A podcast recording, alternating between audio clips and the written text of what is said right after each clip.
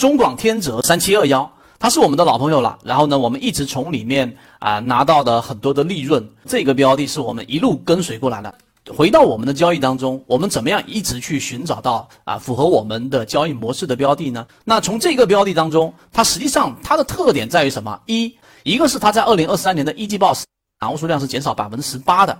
第二个呢是在二季度减少了百分之二十四的，所以筹码的角度不用我多说了，它的整体散户数量减少比例达到了百分之三十到百分之四十，相当于一半的散户数量已经减少了，这个是我们说中广天泽的一个很重要的特性。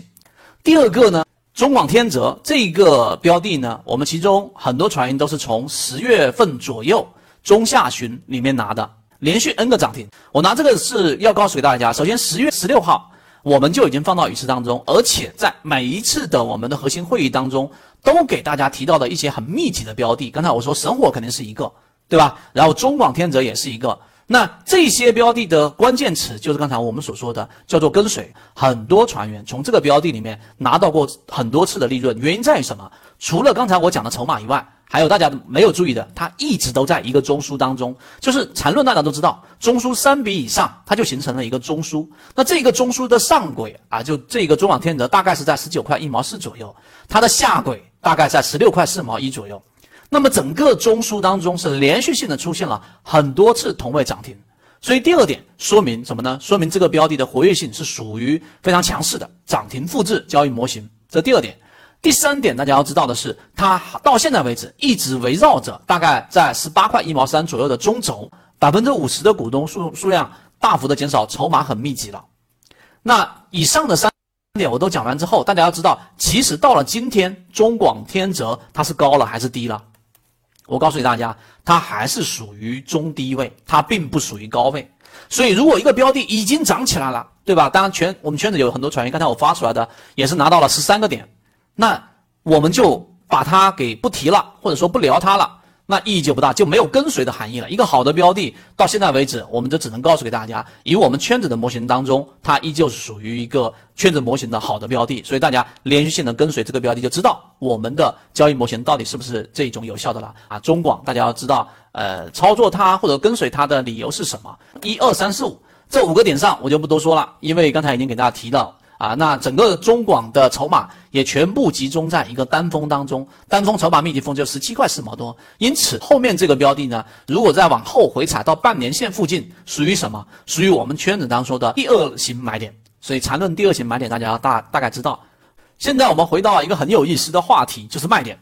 中广天泽，刚才我发这张图里面，我们那位传员说。这个很多标的高开，然后不知道怎么样卖掉这一个个股。那当它已经回落了，这个时候发现又迟了，有什么更好的方法把握好卖点吗？如果是你中广天泽，我们现在复盘了，因为这个标的是我们从很早之前，大家也看到九月份这个八月份，我们二季度然后一路跟随下来，因为它的筹码太过于明显了，一直在集中，所以这样的标的有的问题。刚才我们其中有一位传也说了，它的业绩不是很好，所以这种标的就是我们说的短期喽，对不对？短线喽，波段喽。只要不是我们所说买到高位，问题都不是特别大。我现在说的是我们复盘一二三四五六七八九十，如果是各位你在哪个位置卖掉，这十个位置当中自己最长的是卖在什么位置？不要理想化自己啊，好像说这个我肯定是卖到比较高的位，不是的，很多人甚至卖到第九、第十这个位置，就是卖在这个打到很低的这种位置。但实际上呢，我们告诉给大家，在分时的买卖点技巧，一这种技巧不多，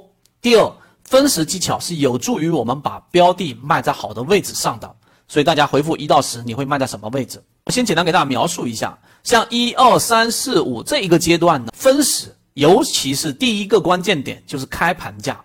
尤其是做那种打板的，他们很在乎的是什么呢？在乎市场对于一个消息的一个反应。那这里面得有一个很基础的理论知识，就得你知道什么叫集合竞价。那集合竞价很多时候是对于利好的一个反应。这是第一个，第二个，它是对于前一天的涨幅的一个反应。例如说，昨天涨停了，今天高开五六个点，那大概率它就马上瞬间封死涨停板。因为这一个我说大概率的原因，是因为游资就看这个，游资看它所有的集合竞价的时候，这个买价特别高，并且大家挂到非常高的这个位置上排这个买单。那么挂在这个买单的这位置上的时候呢，啊，他又不撤单，如果撤掉，那就是以前我们说的对倒了。但只要是属于高开，对于一个标的来说是一个极好的信信心啊。第二个呢就是平开，第三就低开。敲黑板了。我们现在就正式的来给大家说一说，在分时交易过程当中，怎么样去提升自己卖好的位置。首先，第一个关于日线级别的中广天择，它很明显遇到了前面的高点。前面的高点呢，实际上就是在二十块三毛三左右，连续三次、四次突破都突破不了。一次是在三月八号，一次是在五月十号，一次是在六月七号，一次是在七月十号。啊，那这个位置是在日线级别的理解，那这里面承担的抛压，大家要知道是非常大的。如果你是跳脱于我们说日线级别去看分时的这种买卖交易者，除非你是超短线，否则你这个交易模式是不完整的。大家一定要知道。所以日线级别好，我知道今天在两个涨停板之后，今天的这个高尾的小幅高开，那么它所面临的就是刚才我们所说的二十块八毛二前后吧，这个位置没有特别精准的，但是呢，作为一个前面的高点，它一定是一个大的这个卖点。所以刚才大家回。过一二三四五六七的这个位置的时候，你要看刚才我们说的，大概是要卖在我们所说的二十块九毛四前后，你才算是卖在比较好的位置。啊，这是第一个。第二个，那我们现在从一开始往上去给大家捋一遍，A、B、C、D 这几个点呢，实际上就是缠论当中的我们所说的第一、第二、第三类型的买卖点。怎么样去把握呢？第一个，大家要知道。我们看到这个 A 这个买 A 的这个卖点，一般情况之下，它两个连板中，它如果是开盘封板了，那没有问题，继续持股，这个肯定所有人都是一样的。但是你发现一波高一波之后，它往下打的时候，你要知道缠论里面所说的中枢，它如果不是形成原有趋势的一分钟级别的上行，就是高低点不断的抬高，高点一波高一波，低点一波高一波，中间没有再形成我们所说一分钟级别的三比。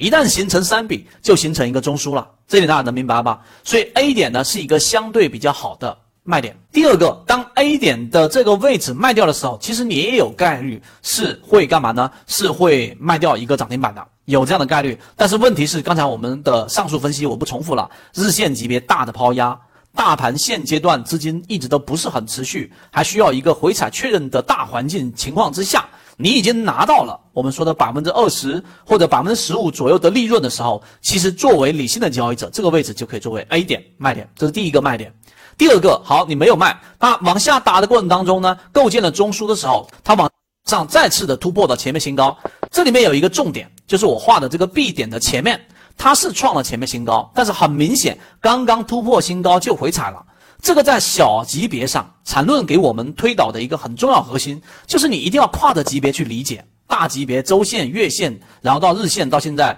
我现在给大家描述的一分钟级别啊，三分钟、五分钟、三十分钟当中也发生了一些事情。现在一分钟级别里面，它突破前面新高，然后呢，刚突破又下行，这是一种突破乏力的表现。于是，如果 A 点你没卖掉，B 点这个位置上是一个圈子模型的卖点。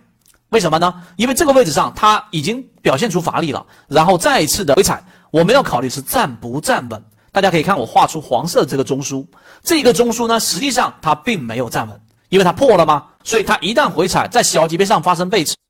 那在分钟级别上，可能当时你没有考虑那么多的时候，B 点是第二个好的卖点，第三个好的卖点就是敲黑板的地方了。那么 A、B 两个卖点算是卖的比较好了，可以打八十分。那么第三个卖点呢，就 C 点蓝色圈的这个地方，如果它再次的被拉回到中枢的这个位置的时候，然后呢，你会发现它这个位置上并没有形成第二个买点，然后呢，继续的往下打的过程当中，打破了中枢下轨，再次的反弹。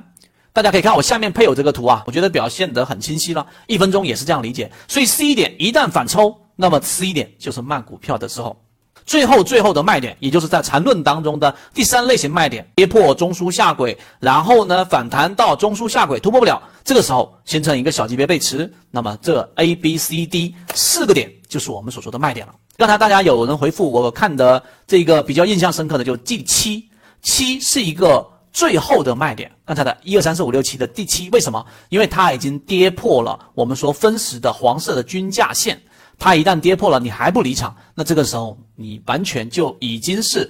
存在在自己的意淫当中了。为什么？你认为我卖掉了，或者说它很快又会封涨停板呢？这种时候声音全部都会涌入自己的脑中。对于中广天泽，我花了比较大的篇幅去给大家去聊，目的也是为了让大家知道跟随的过程，包括下一次中广天泽回踩下来，其实还是我们的一个比较好的短线买点。如果看分时图、日线、均线上都是好的卖点。当你从背后去看后见之明，当然是如此。但是我们实战当中已经把它从理论已经过渡到了我们所说的身体记忆了。所以我刚才给大家去描述的每一个阶段，也就是作为圈子本身，A、B、C、D 都可能会成为我们今天对于中广天泽的一个卖点。点一点的给大家去展示的目的，就是为了让它对于模型能够产生更多的实战的这种体感。那节奏就是买点跟卖点，而真正能做到的人不多，原因在于贪婪跟恐惧。那么下跌过程当中，我们的模型的所有买点都是在下跌过程当中形成的，而恐惧阻止了你去买入，而卖点是在上涨当中的背驰。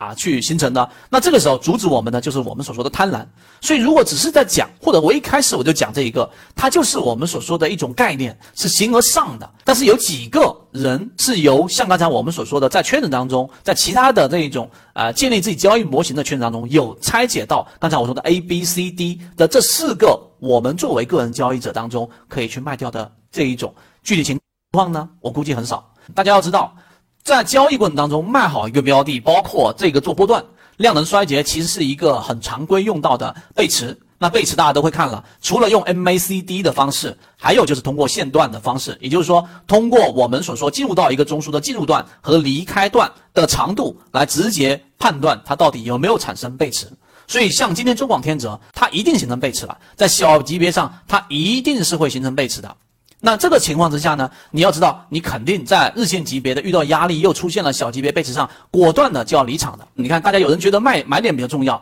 有人觉得卖点比较重要，那这里有标准答案的，这不是一个我们说模棱两可的答案。在圈子的模型当中，因为我们以低吸为主，我可以这样告诉给大家啊，客观的来说，买点相比于卖点它没那么重要，因为我们的买点基本上以低吸为主，你可能。在成本价比这个其他船员啊略高一点或者略低一点，但前后不会超过百分之三到百分之四左右，也就是稍微高稍微低。但最主要是卖点，因为有太多人啊拿到一波，像从以往我们的金山金基，然后到最近的像生活股份。对吧？然后像中广天泽等等类似这样的标的，很多人从好的标的当中也一样亏损的原因，就是在于拿到了利润，但是不把标的卖好了。所以我们常说是会买的是徒弟，会卖的是师傅。缠论的必然性要求在一买尽可能的少的去满仓，你在一买的时候不要重仓，而在圈子模型当中，二买是用来加仓的。它一旦突破了中枢下轨，然后回踩是二买的这个加仓位置，三买呢是短线重仓搏击。那么对于三买来说，一旦突破中枢回踩站稳，在次级别上发生背驰，那这个时候你就可以把仓位给加重。如果我现在讲的大家不是很明白，去看一看《泽西缠论》，因为十八讲我已经把这个内容这个反复的嚼碎，然后送到大家面前了啊。那这个到后面我们会逐步的把短线的一些模型拿出来给大家作为分享。你想进一步完善自己的交易框架和模型的话，可以鼓掌之上。公众平台进一步系统学习。